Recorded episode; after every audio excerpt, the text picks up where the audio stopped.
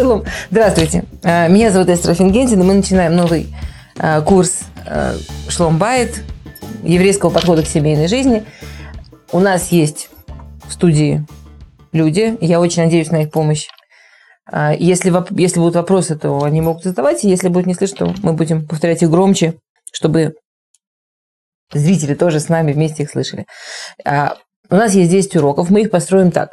Сегодня мы поговорим немножко в общем об общих базисах, а, об общих принципах, в принципе, еврейского подхода к шломбайт и о том, о чем мы вообще будем говорить. Все следующие занятия мы постараемся делать часть теоретическую часть более практическую. То есть мы, мы надеемся, что все-таки эти уроки, они будут не просто чистой теорией, а в основном они будут давать какие-то практические инструменты. Тем не менее, я не начинаю с практики, я начинаю именно с каких-то более теоретических частей. Я верю, что это действительно очень важно. Есть знаменитая история про то, как к Хофицхайму пришли люди, и Хофицхайму привезли, привели одного заводчика. Теперь э, мы, вы помните, да, что Хофицхайм, он жил больше ста лет назад, тогда заводы в основном были паровые. И у этого человека была проблема. Он был соблюдающий еврей, но шаббат он никак не, не мог обеспечить ему заводу, чтобы он соблюдал, потому что пока он это свое огромное правое производство останавливал, нужны были сутки, потом, скажем, в шаббат сутки, и потом, пока он заново начал работать, это еще сутки, и получалось, для того, чтобы завод не работал в шаббат, надо было, чтобы три дня выпадало, то есть полнедели должно было у него вообще выпадать из жизни предприятия. Представляете, ну, кто это может? И э, привели люди этого человека Хофецхайма, чтобы Хофецхайм, как великий знаток Аллахи, помог ему найти инженерное решение, как же выкрутиться, чтобы и шаббат не нарушать, и не нести такие фантастические потери невыносимые. И они привели его к Хофицхайму, и Хофицхайм начал ему говорить, ты знаешь, как шаббат это важно, ты знаешь, как шаббат это здорово. И вот бедные люди, которые привели этого заводчика, они, конечно, выпали в осадок, потому что они считали, что ну, не приводит религиозный человек, чтобы ему просто сказали, как. А Ховицхайму ему говорит, как это важно. Да он с детства шаббат соблюдает, он знает, он, как это важно. И они ему всякие рожи делают, они ему моргают, они ему говорят, не то, не то, надо другое говорить, надо как, не надо, почему. И Хофицхайм какое-то время это выдержал, а потом он их подозвал и говорит, что мне, что мне делаете мимическую атаку? На самом деле все очень просто. Я не могу ему помочь в инженерных решениях. Как инженер он намного круче, чем я. Если он будет понимать, насколько это важно, если он будет понимать, что именно важно, решение он найдет намного лучше, чем я могу найти. Если он до сих пор его не нашел, это значит только, что он не понимает, что это действительно важно. Поэтому я думаю, что первый урок, он, он действительно очень важен. Очень важно договориться на берегу об общих принципах, как мы вообще подходим к тому, что мы понимаем под понятием что он бает, потому что вообще мы понимаем под понятием в любой еврейской семье, что вообще семья, зачем она нужна и так далее, чтобы потом, когда мы будем говорить про какие-то частные вещи, когда мы будем говорить про практику, было понятно, зачем вообще все это нужно. Никто не может прийти к человеку домой. У меня недавно была замечательная история, ко мне позвонил человек, предложил чудесную работу, действительно деньги хорошие предлагал, чтобы я написала такой, как учебник, как СОС а, вот в такой ситуации вести себя так, в такой ситуации говорить так, в такой ситуации так. Я это все выслушал, причем хорошие такие деньги, прям, прям сердцу больно было отказываться. Я ему говорю, понимаете, это невозможно. На что мне человек говорит, значит, вы не специалист. Но если бы вы знали, как себя вести в разных ситуациях, вы могли это написать. А раз вы не можете написать, значит, вы не знаете. Теперь он прав. Он прав. Кроме Всевышнего нет специалиста, я такая скромная, кроме, специ... кроме Всевышнего, но, но все равно, со всей скромностью, кроме Всевышнего нет специалиста в семье данного человека, в жизни данного человека, в душе данного человека, в данной семье, кроме самого этого человека. Только Всевышний он. До такой степени, что Гмара говорит, никто на свете не знает мужчину, кроме Бога и его жены, и женщину, кроме Бога и ее мужа. Никто. Никто не может прийти и сказать, значит так, делай вот так, у тебя все будет класс. Только мы знаем на самом деле, что у нас, что у нас дома, что у нас работает, что у нас не работает.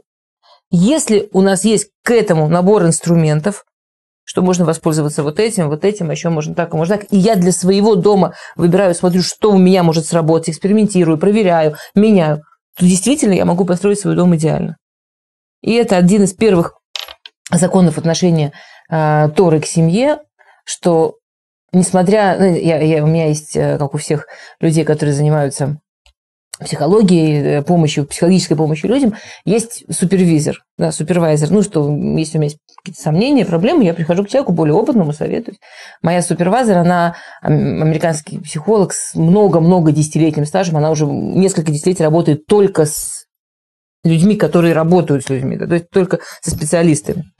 Очень опытная, очень с большим именем в профессии женщина, действительно замечательная. И, и, и она мне, мне все время так пытается вбить в голову, она говорит, ну какая любовь? Надо, чтобы люди научились уживаться. Наша задача, чтобы люди научились уживаться. Какая любовь? Так как я человек религиозный, я исхожу из мировоззрения Торы, я только инструменты. А уживаться на основе чего?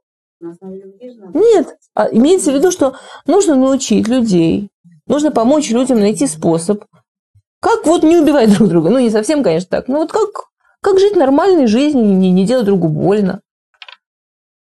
И помочь им убра- убрать из головы лишние фантазии. Но все-таки на основе любви же? Нет, на основе человека, там, уважения, э, на основе порядочности, на, на основе интеллигентности, на основе умения правильно себя вести, на основе понимания, что невыгодно себя неправильно вести. Ну, таких вещей. Любовь ни при чем. Вот с точки зрения психологии любовь практически ни при чем. Проблема, видим ли мы психологию как... Я не собиралась об этом сегодня особенно говорить, но на самом деле для двух минут хорошая тема. Видим ли мы психологию как то, что строит нам мировоззрение, то, что нам показывает вообще цели, куда идти, я, например, совсем нет. Э, все, кто учили психологию, наверняка обратили внимание, что в начале каждой новой теории сначала учат про основателя теории, какие у него лично были проблемы, чтобы объяснить, в общем, на, что он искал ответ конкретно, и с чем лично он конкретно боролся. И, скорее всего, его теория действительно будет работать для его личных проблем. Видеть психологию как мировоззрение очень жалко и, и, и дает соответственные результаты. А я человек религиозный, у меня все очень просто. Я вижу как мировоззрение Тору Всевышнего и то, как Всевышний смотрит на этот мир, а как инструменты, действительно, я честно говорю, я очень много использую то, что разработано, то, что проверено и так далее. Хухма Багуим Таамин, мы очень верим в мудрости, и мы, мы, очень, мы очень открытые люди пользоваться инструментами, которые разрабатывают разные народы. И лекарства мы пьем, которые не обязательно евреи разработали и так далее, и так далее. Никакой проблемы. Ну, проблема, к чему мы стремимся. Вот с точки зрения Торы мы очень верим в любовь. С точки зрения Торы мы как раз хотим видеть семью как место, где есть очень много места любви и эмоций. Но проблема, что такое любовь? А, на самом деле мы обязательно в течение этого курса посмотрим, как пойдет, но, возможно, будет в конце, возможно, будет в середине, посмотрим, как пойдет, сделаем урок конкретно о любви, как ее строить, как ее достигать, что это такое и так далее. Но в двух словах, то, что мне очень важно для начала, да, чтобы вместе выйти в дорогу, а, договориться о, о, о следующем принципе. Мы не видим, как сказать, есть очень большая путаница, что процесс, а что результат. В нашем мире мы очень много видим, что люди считают любовь процессом, а будущую жизнь результатом. То есть, если я люблю, я буду вести себя так и так. Если у меня есть любовь, откуда она есть? Ну так, ну случилось, ну кирпичом на голову упала. Ну вот, ну вот так произошло, люблю. Почему я это люблю? Потому что люблю. Почему? Потому что люблю. Пока люблю, буду вести себя так и так. Пока люблю, буду чувствовать так и так. Пока люблю, буду проявлять себя так и так. Не буду любить, не буду чувствовать. Не буду любить, не буду так себя вести. Что я могу сделать? Уже не люблю. Что я могу сделать? Если я вижу любовь как вот некий процесс, а потом вся оставшаяся жизнь и все поведение только результат того, есть или нет любви, то на самом деле мы возвращаемся как раз к моей действительно очень уважаемой, но любимой супервизор, и мы должны сказать, товарищи, для того, чтобы жить в семье, про любовь надо забыть. Потому что то, что происходит само собой, оно обычно само собой очень быстро заканчивается. Двух недель, двух месяцев, у некоторых счастливчиков до двух лет, но психиатрически уже нужно разбирать, что это они там два года застряли в необъясненном чувстве, не сформулированном и ничем не подтвержденном, ну, ничем не поддерживаемом. С точки зрения Торы, любовь – это как раз результат. То есть, я принимаю решение. И это одно из главных решений в моей жизни, какую жизнь я хочу провести, какую жизнь я хочу прожить. Если я хочу прожить жизнь в любви, если я хочу прожить жизнь полную любви, если я хочу прожить жизнь, в которой я ра- рада дать любовь, рада жить в жизни, в которой любовь занимает важное большое место, то любовь – это моя цель. И я должна делать разные вещи, которые приведут меня к тому, что я буду любить. Буквально вчера в Москве я давала урок, в котором вот, вот, вот этот кусок присутствовал. У меня было очень много людей, такой большой-большой зал, и меня поразило, насколько огромное количество людей поняли меня совершенно однозначно. Они поняли это так. Значит, а, если он решит меня любить, он должен делать для этого много разных вещей. И остается открытым вопрос, как же мне выдавить из него, чтобы он делал все эти вещи, чтобы он меня любил. Чем то, что меня поразило, это не то, что один-два человека. Но там было, ну, скажем, там, не знаю, сколько там десятков людей, там много людей сидело, большой зал, там очень много людей сидело, я их не читал. И и такой большой процент зала заинтересовался вопросом, да-да-да-да-да-да-да, как, как, как там на него надавить, чтобы он делал правильные вещи, чтобы меня любить? То есть, и опять мы возвращаемся вот к этому очень-очень важному базису а, в еврейском восприятии вообще жизни, в еврейском восприятии тем более семьи, уж тем более любви. В моей жизни, мы об этом будем еще говорить, сейчас я только да, даю какие-то ну, принципы. В моей жизни главный герой – я. В моей жизни мне в первую очередь интересно, люблю ли я, умею ли любить я. И это с точки зрения правды. Теперь с точки зрения голой пользы манипуляция не работает. Э, на самом деле, я вполне себе видела женщин, которые... То есть, э, знаете, это есть такой знаменитый вопрос. Раф Деслер э, пишет, что одна из вещей, которые помогают человеку достичь, человеку достичь любви, это вкладывать в другого, давать другого, потому что любим и себя, и когда мы вкладываем в другого, то мы любим те части себя, которые мы в него вложили. Я на полном серьезе видела женщин, которые принимали это вот по принципу вот этих дам, которые вчера так отреагировали очень искренне на, на этот посыл. То есть они реально считали, что если они будут достаточно скандалить, достаточно обижаться, достаточно выжимать, достаточно манипулировать, то мужья, соответственно, автоматически будут им давать, и давать, и давать, и в конце вот, пожалуйста, еще и полюбят. То есть польза со всех сторон. И ей дают, и ее же в итоге как бы должны любить. И вот все эти женщины, как ни странно, приходили всегда к очень печальному результату. Результат, к которому приходили эти женщины, всегда был трагический. Никто не любит от того, что его насилуют. Еще никто не полюбил своего насильника. То, что насильник не в физическом плане, а более эмоциональном или более таком жизненном, это не спасает от ощущения насилия. От того, что женщина... Понятно, что мужчины могут делать то же самое, так как у меня здесь сидят женщины, то мне легче говорить в женском роде, ну и я тоже, как вы заметили. Вот ну, понятно, что это работает с двух сторон, и в, этом никаких гендерных отличий, отличий не существует. А, от того, что мы заставляем другого нам давать, единственное, что мы можем породить, это, конечно, не любовь, а сопротивление, иногда даже намного более мощные отрицательные чувства. Ну уж точно не любовь. Для того, чтобы давание, у нас про это наверняка будет отдельный урок – для того, чтобы давание, да, натина, хеса, для того, чтобы то, что я даю другому, приводило в итоге к любви, у него должно быть одно, но очень принципиальное условие. Я должен выбрать давать. Это должно быть мое решение. Я должен давать и радоваться тому, что у меня есть возможность дать. Если я сама выбрала давать, тоже вчера, но уже вечером у меня был тренинг для женщин, и в частности там было упражнение, на котором каждая женщина должна была сказать, что она в себе особенно ценит, как, а, как в жене. И одна женщина на полном серьезе сказала, что она считает, что самое лучшее, что в ней есть, что она готова быть для всех жертвой. Она такая жертвенная, готова всем себя пожертвовать. Ага. Она в себе это ценит вот очень сильно. Теперь, это не смешно, это, это трагедия. Человек не просто живет как жертва, но и считает, что это самое ценное, что в нем есть. Это не может вызвать любви.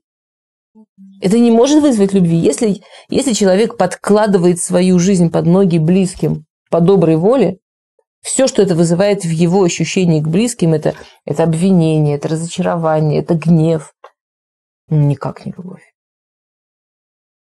Если мы говорим о давании, то два обязательных условия давания я даю, потому что я выбрал давать, И я даю то, чего я получаю удовольствие, что я даю. Я рад давать. В итоге, вот в итоге такого давания это действительно одно, не все это, это тоже недостаточно, но это одно из условий, после которого рождается любовь. И на самом деле можно посмотреть на мать с ребенком.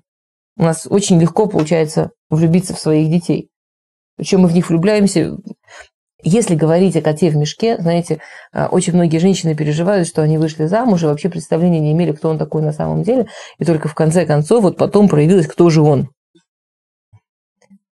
По правде мы любим только котов в мешке. Вот пример ребенка. Идеальный кот в мешке. Мы его любим до того, что мы его первый раз увидели. Да его никто еще не видел. Ну, из людей, во всяком случае. И мы его любим. И мы ради него готовы очень много от себя давать, причем в самом физическом, самом примитивном смысле. От, вот реально себя давать. И мы любим. И мы чувствуем себя наполненными. И мы чувствуем, что в нашей жизни есть смысл. На, на самом деле, одна из самых больших проблем, которые переживают люди взрослые, это отделение от матери. Найти правильную зону общения с матерью, при которой я самостоятельный взрослый человек, сохрани... и у меня получается, чтобы отношения с матерью были уважительные, взрослые, и взаиморадующие. И есть несколько проблем, почему это такая, есть несколько причин, почему это такая проблема. Главная из них у нас, как у матерей, я сейчас говорю, а не у нас, как у детей, которые должны искать себя, главное из них, что мать чувствует такое фантастическое, никогда невозможное для осознания мужчиной. Вы знаете, там люди живут с этим базисным вопросом, зачем я живу, зачем я нужен, зачем моя жизнь. У беременной женщины этого вопроса нет. Ну и часто тоже у женщины, у которой маленький грудной ребенок. Это фантастическая вещь, которую никогда не может пережить мужчина. Абсолютного, буквально физического ощущения, зачем я живу, зачем моя жизнь, зачем я нужна. Сто процентов понятно. Вот без всяких сомнений. Ого-го, зачем моя жизнь? И это такое мощное, такое фантастическое чувство, что некоторые женщины не справляются с тем, чтобы ребенка отпустить что некоторые женщины не справляются с тем, что вот сейчас он уже взрослый, надо дать ему, а, а, а что со мной? А, а я, а, и тогда я, а я как? На самом деле, Шира Ширим, э, э, Рав, Рав он пишет такой вопрос, что почему в Шира Ширим Всевышний сравнивает любовь между Богом и человеком именно с любовью мужчины и женщины. Почему не с любовью родителей ребенка? Любовь родителей ребенка такая классная, такая беспроблемная. Как бы ребенок себя не вел, его любят. Ребенок ведет себя хуже, а его еще больше любят. Ребенок капризничает, его еще больше любят. Что бы он делал, его любят. А между женщиной и мужчиной бывают разные варианты. Почему Всевышний сравнивает нашу любовь с ним именно с любовью мужчины и женщины, а не родителей ребенка? И он там пишет жуткую вещь. Он пишет, потому что мужчина и женщина есть развод. Потому что сама идея вот этой базисной любви, сама идея, зачем мы пришли в этот мир и так далее, она не воплощается через любовь между родителем и ребенком. Ну, грубо говоря, слишком простая задачка. Ребенок настолько жизненно зависит от нашей любви, что Всевышний дает нам вариантов. Если у матери нет действительно тяжелых психиатрических проблем, она не думает, что это он сегодня орал всю ночь, разводиться пора. Ну или что это он носки раскидал по всему дому, не развестись ли с ним нормативная мать не думает, что от того, что ребенок себя плохо вел, надо с ним разводиться. Нормативная мать понимает, что если ребенок себя плохо вел, надо что-то поменять в отношениях. Что-то в их отношениях выстроилось так, что ей это делает больно, неудобно, или она считает, что он развивается неправильно. Это, это жизненная задача, а не повод для бегства. Тем не менее, и в отношениях с мужем то, что он слишком много орет, или то, что он размазывает, э, раскидывает по дому носки, вполне может быть причиной мысли «уха, надоело». Сколько можно? Они развестись ли? Они сбежать ли? Они закончить ли? Другими словами, с точки зрения Торы, самая важная, самая базисная работа, которую мы проводим над собой, как над человеком, это работа, которую можно провести только в рамках семейной жизни. Только в рамках семейной жизни мы получаем зеркало, которое реально нам показывает, над чем, собственно, я в этот мир пришла работать. Все знают Мидраж. Я хочу только уточнить, что этот Мидраж значит. Почему-то интересно, что Мидраж знают все, а что он значит, знают не все. Ну, там много чего значит, ну, какую-то базисную вещь хочу сказать. А, есть Мидраж, что за 40 дней до рождения девочки выходит голос с неба и говорит, такая-то для такого-то. Каждая девочка, которая родилась, а, вот я, я, я сегодня прилетела из Москвы, поэтому для меня Москва еще сильно действует, я извиняюсь, но в Москве, да, это такая поразительная вещь. Я помню, я прилетела как-то год назад, и когда я там была год назад, то это была такая фантастическая э, вещь, когда я говорила про то, что у каждой у каждого человека есть пара, и каждая женщина рождается, у нее уже есть пара, это вызвало страшное возмущение. Страшное. Жуткое было возмущение в зале, и их можно понять, потому что у них по статистике, во-первых, чисто статистически женщина 20% больше, чем мужчин, а отнять мужчин, которые совершенно ни к чему уже не способны по поводу там, пьянства и так далее, там, алкоголизма и так далее, так далее, так далее. У них и там внутренняя статистика считается, что чуть ли не меньше 40% женщин, они реально, у них есть там шанс. И это еще не прибавляя, что так как женщины как раз себе не пьют, и как раз себе очень претензиозные, как раз очень такие профессионистские, то женщины там делают и делают и делают карьеру. И потом, начиная с какой-то точки, им, конечно, уже подходит только человек, который примерно так же сделал карьеру. То есть получается примерно вообще там какой-то непонятно маленький процент мужчин, которые уже женаты, как назло. В общем, сидит огромное тоже очень много людей. Я говорю вот такую простую фразу у нас, да, и вдруг такая волна возмущения, никогда не знаешь, где споткнешься, конечно. Такая волна возмущения, что значит, как ты можешь так говорить, когда статистически. В этом году у меня был шабатон, вот я сейчас, вот я вот этот шаббат переводилась в той же организации, эта организация как раз, она работает со студентами, с молодыми людьми, которые уже кончили институт, вот не женатые молодые люди московские. И вдруг я смотрю, у них, ну, скажем, из 100 человек, 35 э, девочки, и все остальное мальчики. То есть, опять-таки, жуткое неравноправие, но в другую сторону. Я их спросила даже на лекции, ребят, как вы это объясните? Необъяснимо. Беседа объяснить невозможно. Но мы знаем простую вещь. Мы знаем, что мы, слава богу, евреи, мы у Всевышнего любимые детки. И Всевышний лично нам пообещал 100%. У нас ни одна еврейская женщина не рождается без того, что за 40 дней до ее рождения Всевышний уже не объявил, кто ее пара. У нас таких вариантов нет. А если пропустила первую пару, есть всегда бензук шини, так что у нас вообще мы, мы совершенно застрахованы в этом смысле. Мы не застрахованы от себя. От своих выборов мы не застрахованы. От своих ошибок мы не застрахованы. От того, насколько мы вообще готовы в свою жизнь мужчину пустить, мы не застрахованы. Но с точки, ну, ну Всевышний нам все обеспечил. И что значит, что Всевышний, то есть за 40 дней до ее рождения уже известно для кого она, и потом, да, говорит, говорят такие, более такие книги у нас мистические, да, что они всю жизнь идут навстречу друг другу. Что это значит? Объясняет Мифашим поразительную вещь. Что это значит? Что не только за 40 дней до рождения вот именно вот эта вот девочка по какой-то там причине именно для этого мужчины.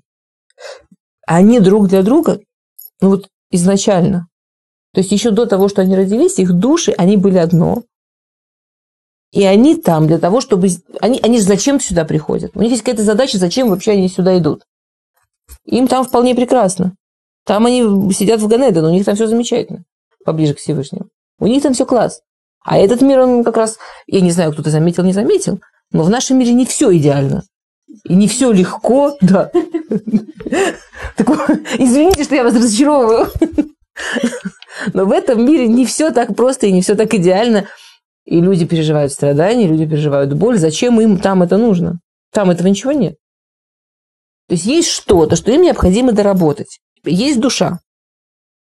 Эта душа, ей нужно это переработать. Она разделяется на мужчину и женщину. И абсолютно точно пишет, что же ей здесь нужно добиться. И для этого, чтобы добиться вот этого, мне нужно начать в такой-то семье.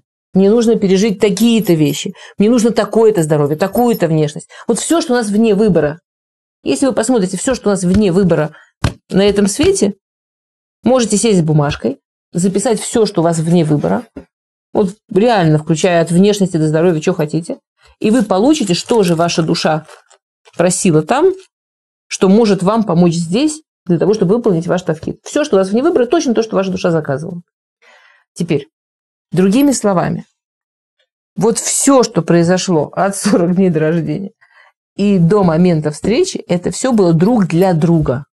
Их опыт, их знания, их проблемы, все, что они переживали. Это все было как раз для того, чтобы зеркало было более объективным. Чтобы они накопили себя, которым нужно прийти в, в жизнь вместе.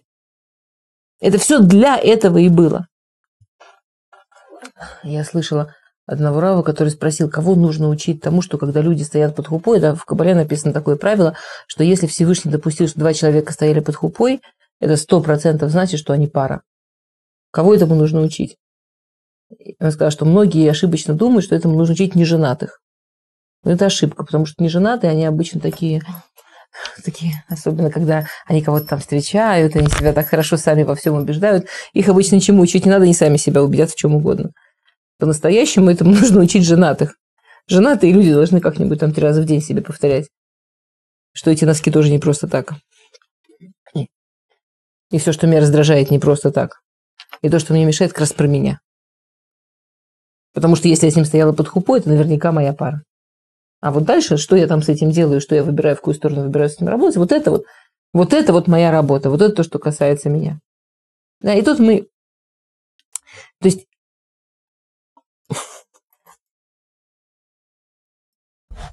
да, известная статистика, в Америке провели статистику, причем редкая вещь, социальная статистика действительно очень была, там много, много тысяч пар принимали участие, и один из вопросов был, насколько они удовлетворены своим браком, и если бы у них была возможность вернуть все сначала, женились бы они на этой паре.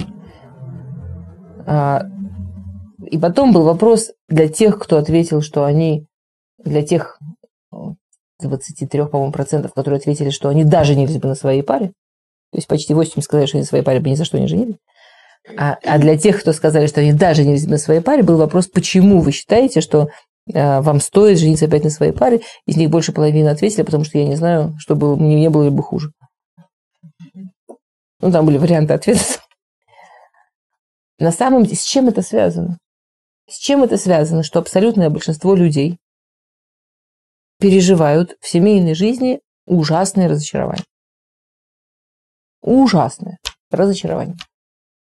А если вдруг есть кто-то, кто женат больше, ну, скажем, по классике больше двух месяцев, ну, скажем, больше двух лет, и все еще разочарование не пережил, ничего страшного, не расстраивайтесь, у вас все впереди, не волнуйтесь, все, все нормально. Ну, нет, ну, чтобы, не дай бог, не звучало, что я кого-то обвиняю в ненормальности. Не дай бог, все в порядке.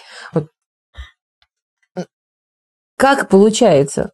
То есть мы только что говорили, что семейная жизнь – это главная рамка, главное условие, на которое вообще Всевышний дает человеку выставить себя человеком. Одно из доказательств, что животные не женятся. Теперь мы понимаем, что мы отличаемся от животных как раз тем, что в нас неестественно.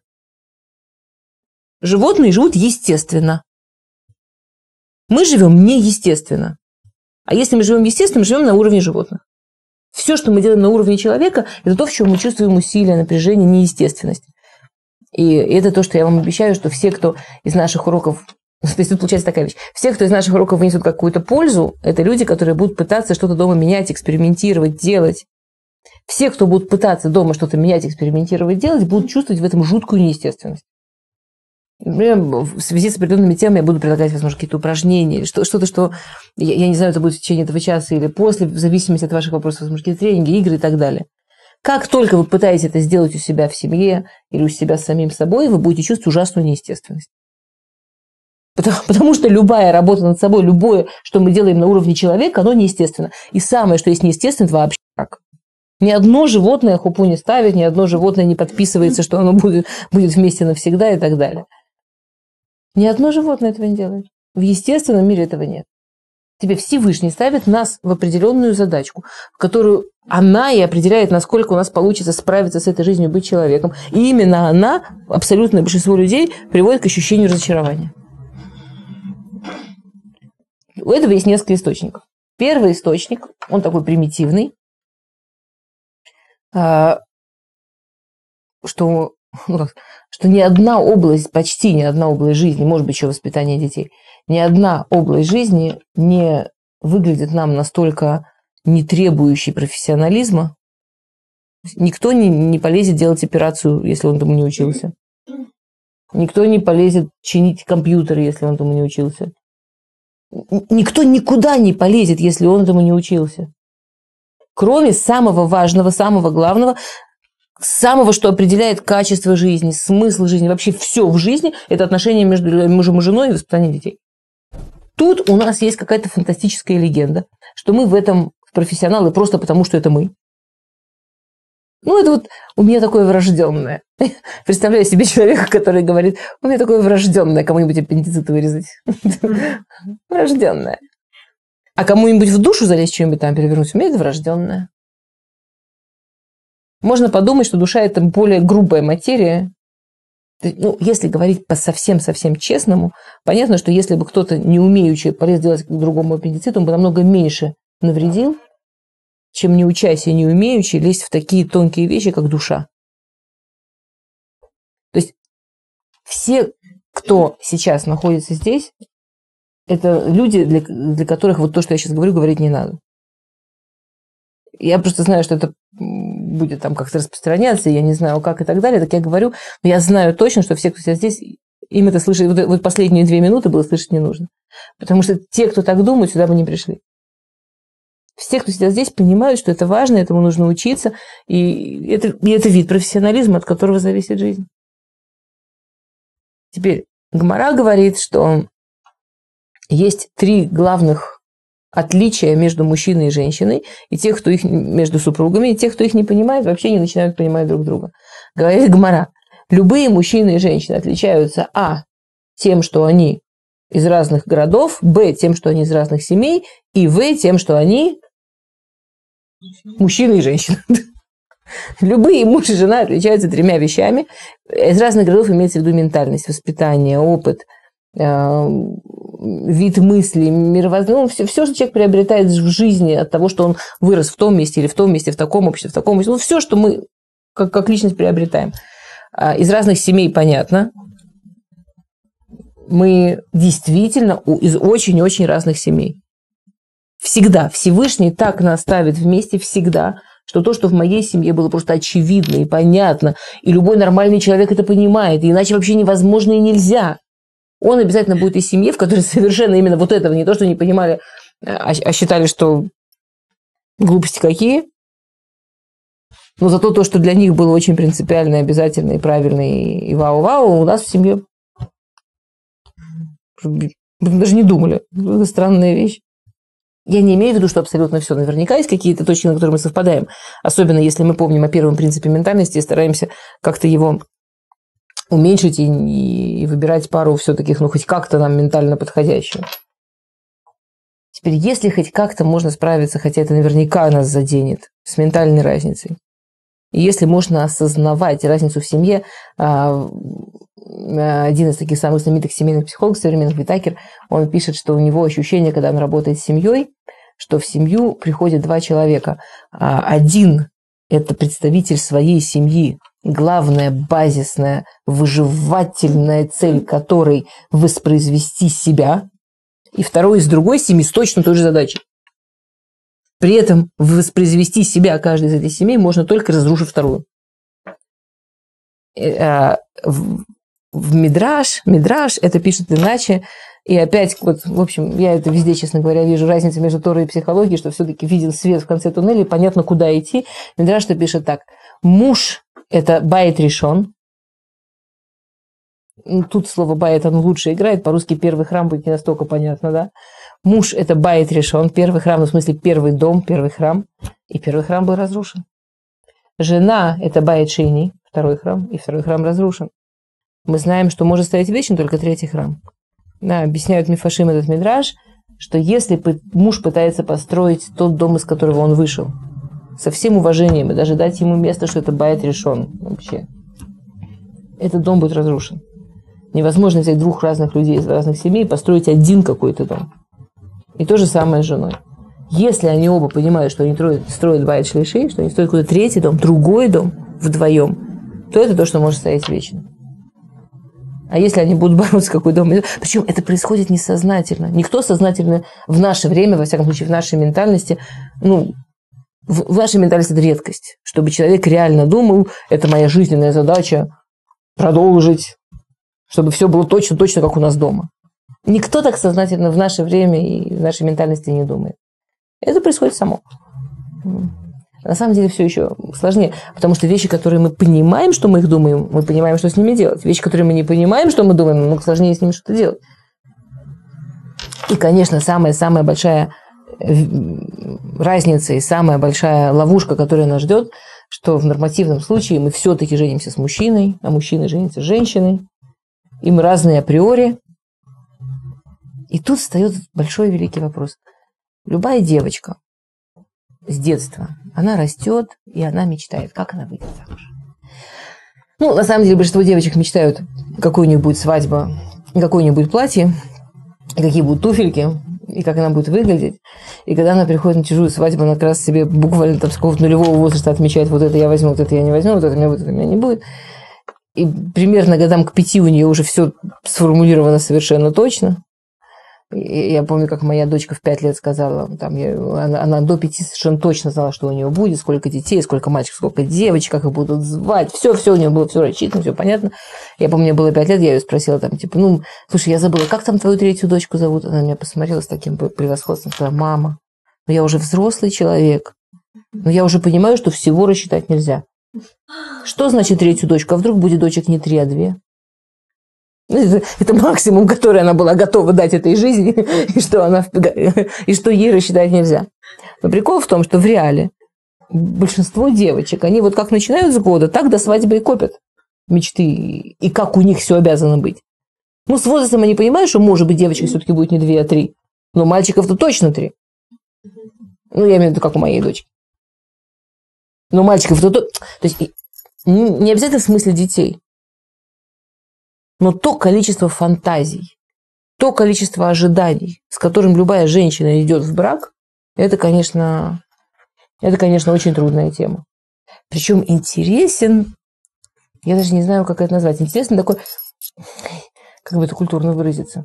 Вот интересно, как классно мы умеем вообще не видеть действительность. То есть сидит себе девочка, девушка, женщина и мечтает. Она себе мечтает, рядом с ней происходит какая-то действительность. Но она же живет в реальном мире. Она же видит, что в семьях все неоднозначно и непросто, что нужно уметь договариваться, и что люди разные. Она же это видит. Она это видит. Какая у большинства женщин главная реакция? У меня так не будет. Я отработала в своей жизни для Всевышнего больше 10 лет мадрихат колод. На самом деле, более неблагодарной работы придумать себе невозможно. Законы неды даже не религиозная, вообще не религиозная девочка от Рабанута пришла. Я когда была молодой мадрихой, принимала тоже от Рабанута. Готова. Без проблем. Она уже дальше решит, что с этим делать. Нет проблем. Начинаешь с ней говорить про шломбайт, начинаешь с ней говорить про то, какие вот бывают непростые вещи в семье, как с ними справляться в глазах. Два плаката. Есть варианты. Или плакат «Ничего не вижу, ничего не слышу», или плакат «Со мной такого не будет». Причем часто они это говорят вслух. Вы просто не знаете нас с моим женихом. У нас такого не будет. Причем при этом еще часто проявляется третий плакат «жалость». У, бедная, как тебя накатил-то. Сидит тетка и рассказывает, будет, вот, вот такие бывают сложности, нужно, вот это можно так. А вот когда конфликт, нужно себя так вести. Бедолага, у тебя конфликт в семье, наверное. Ну, нет, ясно, не будет. А у тебя ужасно неблагодарная работа. Встретить эту же девочку через месяц после свадьбы, буквально, много не надо. Все, есть с кем говорить. И про конфликты, и про терпение, и про то, как непросто. Есть с кем говорить. Буквально месяц после свадьбы. Что она делала предыдущую жизнь? Ну, ну ладно бы они женились сегодня в 12, 13, 14, 15, но они же сегодня женятся, вы же понимаете, что не все, даже 18, 19, 20, 22. Ну люди же, ну, ну люди же, ну ты с ней говоришь, интеллектуальная, умница, разумница, ну замечательный интеллигентный человек, приятно. Как только касательно ее жизни, мечты тут, действительность вообще нигде. Она выросла в семье, у нее родственники есть в семье. Она, она, же столько в жизни реально увидела. Где оно? С ней так не будет. Почему? Это не защитная. Проблема в том, что это не защита. Проблема в том, что это разрушение. Хорошо бы, чтобы это была защитная реакция. Но в реальности это разрушение. Мы все знаем, что лучший рецепт для разочарования – это большие мечты. До такой степени, что один великий сказал мечты, чтобы их мечтать. Мечты нужны, чтобы их мечтать. Не надо путать. Чем больше у нас мечтаний, чем больше мы точно себе распланировали, как оно у меня должно быть, как мы должны понимать друг друга с первого слова, с первого взгляда, а лучше без слов.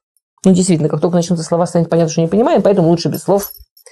Как только мы себе напланировали, как у нас вообще всегда он будет меня поддерживать, всегда он будет меня любить, и всегда он будет все меня понимать. И чем хуже я буду себя вести, тем он, как родная мать, будет еще больше меня поддерживать и больше любить и так далее, и так далее, тем больше реальность будет острой, больной и приносить разочарование. Потому что на самом деле мы два разных человека, из двух разных ментальностей, из двух разных семей, из, и мужчина и женщина. Мы языка-то друг друга не понимаем. И у нас наверняка мы должны будем поговорить. Понятно, сколько можно успеть за 10 встреч. И то, что мы будем один урок посвящать какой-то теме, ясно, что будет недостаточно, но хотя бы что-то. Мы, конечно, будем говорить о разном языке, которым мы общаемся, и вообще, как общаться и так далее. Еще одна вещь, то есть, то есть у нас есть несколько вещей, которые мы уже сказали, что приводит к тому, что люди чувствуют разочарование в браке. Очарование до брака самим собой и своими мечтами. В принципе, неготовность, неумение, незнание, что такое семейная жизнь базисное отличие между мужчиной и женщиной, между мужем и женой, как частью других семей, частью других систем и так далее, и так далее. Теперь, на самом деле, если подумать об этом объективно, очень трудно представить себе людей, которые могли бы вообще согласиться ну, вот на брак. Если вы представите себе самую лучшую подружку, самую любимую сестру, и вам говорят, правда ты с ней, ну вы же с ней подружились, значит, у вас много общего, у вас там общий язык, ну нормально вы с ней уживаетесь, дружите много лет уже, знаете друга. Давайте вы подпишите вот буквально только, что вы обязаны ближайшие 80 лет прожить вместе в одной квартире. Ну, так небольшие условия, что вы будете знать, что вы обязаны каждый день возвращаться или отчитываться. Мы сейчас только про совместное проживание. Смешно. А мы говорим про человека одного с нами пола который мы вообще понять можем. Тем не менее, мы лихо, с полной уверенностью, что там все будет замечательно, просто обязано быть замечательно. Выходим замуж, до 120, дай бог. Без капли сомнений, что он должен сработать. Это настолько парадоксально, что Давид Амелах в Таилим пишет «Кашар азиким». Давид Амелах пишет, что то, что люди оказываются в браке, это можно сравнить только с тем, что Всевышний их связывает наручниками. Разумный человек сидит себе дома. Он... Есть вопросы? Что-то непонятно? Я с радостью. Разумный человек сидит себе дома. И по-хорошему он должен понимать, что вот сегодня я проснулась. Все из нас, кто замужние, сейчас поймут вообще, какой фантастической мечте мы поговорим в ближайшие две минуты. Я проснулась утром и запланировала себе свой день. Знаете, я сейчас была несколько дней в Москве, одна без семьи, только по работе. Представляете, просыпаюсь утром и пишу план. Вот с такого времени, такого время клиника, вот с такого времени, такого время лекции, вот с такого, такого у меня с одно, с одно, как это, тренинги. И этот план выполняется. Если я не хочу готовить, я не готовлю. Потому что я могу и сырок в шоколаде съесть. Знаете, никто не прискакал утром и не сказал, что болели уши. Никто не прибежал посреди дня и не сказал, что рубашка не глажена. Никто не берет мою жизнь и не, использует ее, потому что моя жизнь только тоже, тоже часть их жизни. Я могу спать столько, сколько я себе запланирую, я могу встать, когда мне удобно, и меня даже ночью никто не разбудит.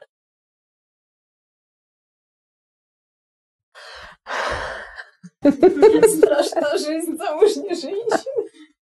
А мужчина? Тут сейчас еще мужчин нет. Представляете? Представляете мужчину, который сидит и мечтает, ой, кому бы мне отдавать всю зарплату? Перед кем бы мне отчитываться за каждую вещь, которую я наконец-то захочу уже себе купить? Ой, перед кем бы мне испытывать скандал, когда я захочу на футбол, а она скажет, нет-нет, пора как раз ребенка купать. Кому бы мне помыть посуду, в конце концов? И чтобы мне популярно объяснили, как плохо я ее помыл. Вы себе представляете нормального мужчину, который вот именно об этом мечтает? Мы об этом мечтаем. Давид Амелах говорит, люди теоретически должны настолько свободно, классно и беспроблемно себя чувствовать в одиночестве, что вопрос не в том, почему в современном мире люди все меньше и меньше женятся, а вопрос в том, а чего они вообще женятся? А мы видим, что женятся. Везде. И те, кто женится меньше, они женятся меньше только в юности, они потом женятся больше во взрослом возрасте, и это тоже не, оказывается не совсем простая система, особенно если помнить о следующих поколениях и так далее.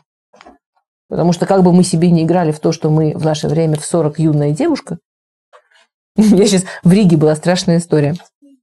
То есть, я, я даже не знала, обижаться или нет. Мне в гостинице пригласили такси пару дней назад. В гостинице пригласили такси, нужно меня вести на лекцию. Я выхожу, сидит такой, знаете, горячий литовский парень. Я ему говорю, и, и все, больше нет других такси перед гостиницей. Я говорю, вы за мной? Он говорит, нет, Аркадий. И мы с ним 10 минут, он в такси, я снаружи, где-то люди с лек- ждут. Наконец, он понял, что надо что-то делать, он позвонил к себе в фирму, и он говорит, что не Аркадий? Я жду реакции, реакции никакой. Я ему говорю, ну что, вы за мной? Он говорит, нет, Аркадий заказывал для девушки.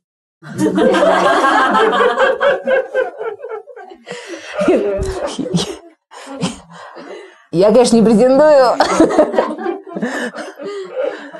Хотя, когда в Москве всем говорят девушка, девушка, девушка, то есть я сначала не понимала, что это ко мне, потом увидела, что женщины, которые 80 к ним тоже обращаются девушка, девушка, и поняла, что нормально.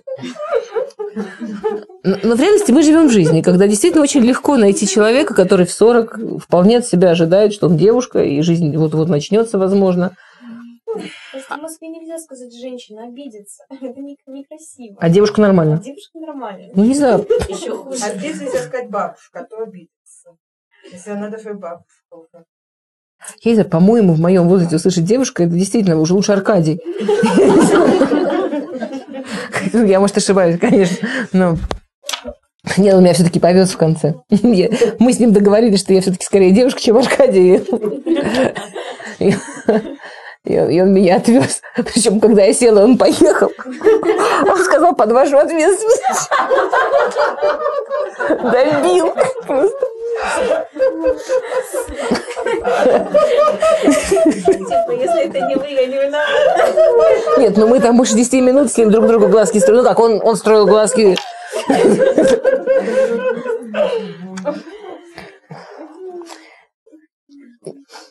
Смех смехом ко мне пару лет назад пришла дама.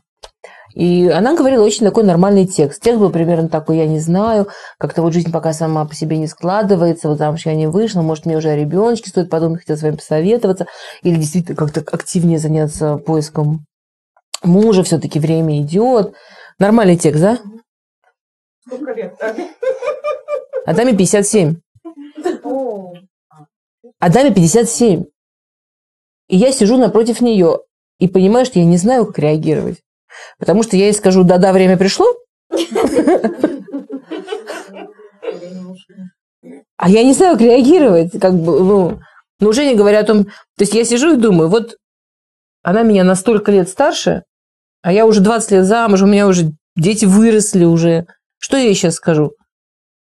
А, Зато я была очень профессиональным психологом. Профессиональный психолог вообще не должен разговаривать. Я очень профессионально провела встречу. В полном шоке.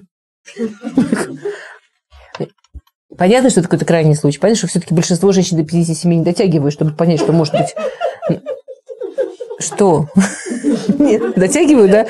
Нет, актуально. А, Не дотягивай. Угадали.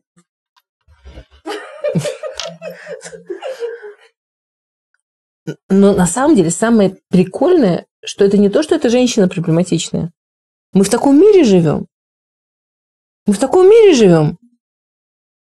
Я э, в Москве тоже видела э, анонс нового фильма. И там вот написано э, «Юноша и девушка, выйдя на пенсию». Ну, правда, потом я так поняла, что они какая-то ранняя пенсия, там они типа молодые бизнесмены, им всего к 40. Ну, ну, юноша и девушка, выйди на пенсию. Это нормально, ну, как вы говорите, а иначе обидеться. Мы живем в мире, который как нас обманывает, как будто бы он нам говорит, можно и когда-нибудь, и все будет нормально. Это, это, это обман, но мы в таком мире живем. Окей. А, давайте вернемся. Меня немножко занесло, конечно. Извините, пожалуйста. А, то есть, если мы вернемся вот к этой идее Давида Мелаха, что Всевышний, совершенно честно, Всевышний нас как, как будто а, в наручники заковал. Если мы вспомним историю Исторы о первой, вот самой такой первозданной идеальной семье, как у них все проходило. Сначала они были одним человеком, Мишва и да, мужчина и женщина создал их. Они были абсолютно одно общее, одно целое. Потом Всевышний их разделил. И тут сразу комментарии спрашивают два самых базисных вопроса. Если женщина и мужчина – это одно целое, зачем разделял? Если изначально разделил, то зачем нужно было, зачем нужна была эта игра, то вместе, то отдельно? Объясняют Мифаршим, то, что разделил, потому что это жизненная задача – научиться быть частью один другого. До такой степени, что Равдеслер пишет, что настолько, насколько у мужчины мужская душа, настолько он может освободить там место для женщины. Настолько, насколько у женщины женская душа, она может освободить там место для мужчины. Настолько, насколько мы, ну, в данном случае женщины, настолько мы можем дать в себе место принять мужчину. То есть, получается, самая-самая базисная работа вообще над своей женственностью, вообще над приятием себя как женщины. Что такое быть женщиной, об этом мы тоже отдельно поговорим. Но если бы Всевышний запустил нас в мир без вот этого базисного, на, на каком-то вот глубже, чем генном уровне осознания ощущения, что на самом деле я не целая, на самом деле я только часть. Да, как говорит Гмара, пока человек не женится, он еще не человек, он часть. То есть мы должны понимать, что когда мы стоим под хупой, или когда мы стоим в гостях у кого-то на хупе, то самое настоящее, что сейчас происходит, это такой вот этот день рождения. Родился человек. Вот теперь он начнет себя что делать. А был подготовительный период. Когда мы изначально живем вот с, этой, с этим пониманием, осознанием, чувством, мне может быть удобно, я могу рассчитывать, когда встать, когда лечь, на меня не падают больные уши и неглаженные рубашки, все это чудесно, кроме того, что я совершенно точно вот тут вот чувствую, знаю, что я не целая, что моя жизнь не целая, что невозможно целостности добиться, пока я одна, вот это, вот это вот то, что сделал с нами Всевышний. Вот это вот то, как он нам показал, и как он дал нам действительно возможность прочитать, зачем мы живем и зачем мы сюда пришли. А с другой стороны, это дает нам немножко больше помощи в осознании, что если мы все-таки, как ни странно, сталкиваемся с тем, что в семье не все просто, то нужно понимать, что это не муж виноват. Я-то, конечно, замечательный, идеальный, но мне так не повезло вот с этим сложным человеком. И это не окей, раз проблемы, значит, я виновата, я плохая, и не я виновата. На самом деле никто тут не виноват. Если я начинаю очень большой и важный проект, и мне нужно выучить теорию, врубиться в практику, привыкнуть, приспособиться.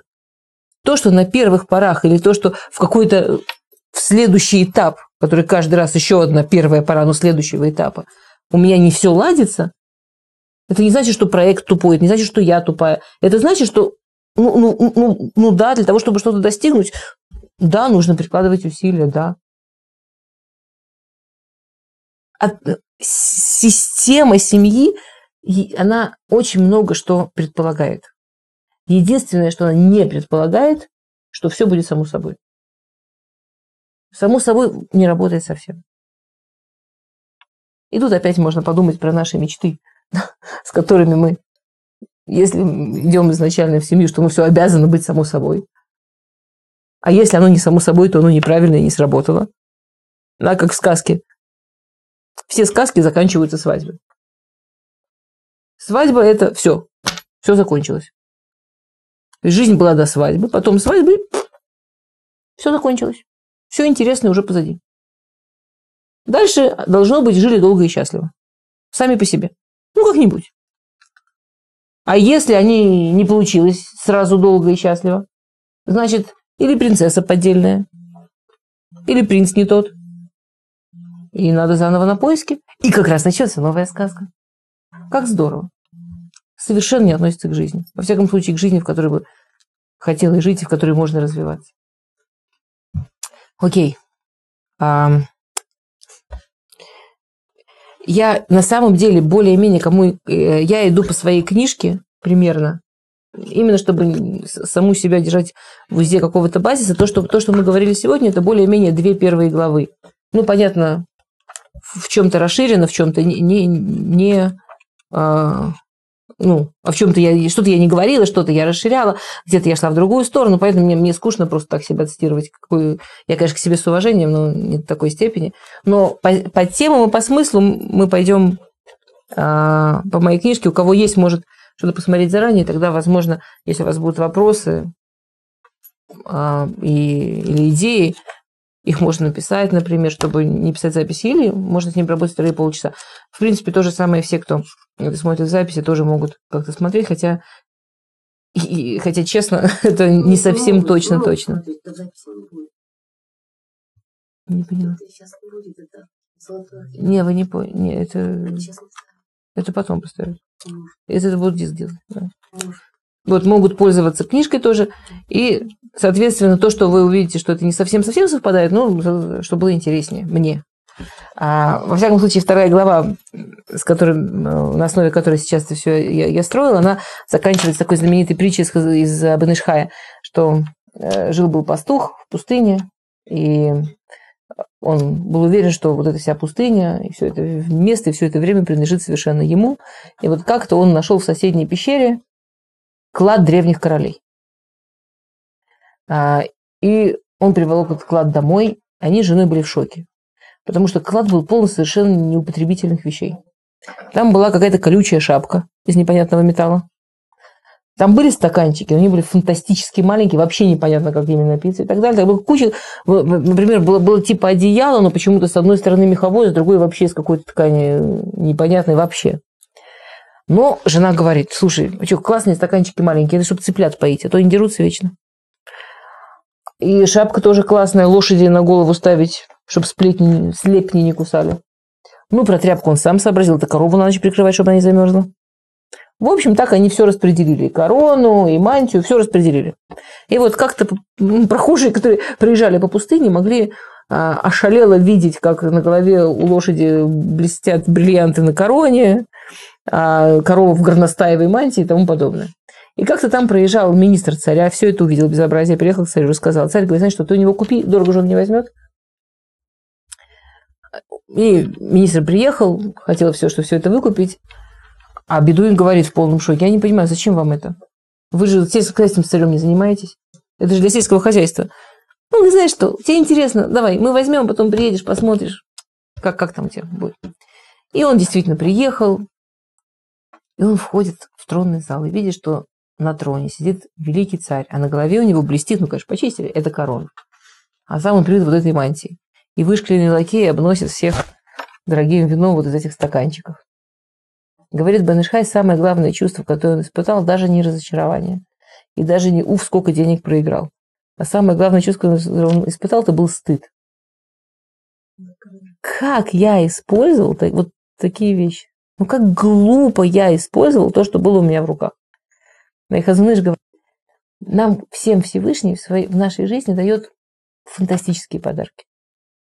Возможности, которые у нас есть, исходя из нас, из того, что есть в нас, в нашей жизни, наши возможности, они, они царский подарок. Царский подарок. Самое главное – использовать по делу.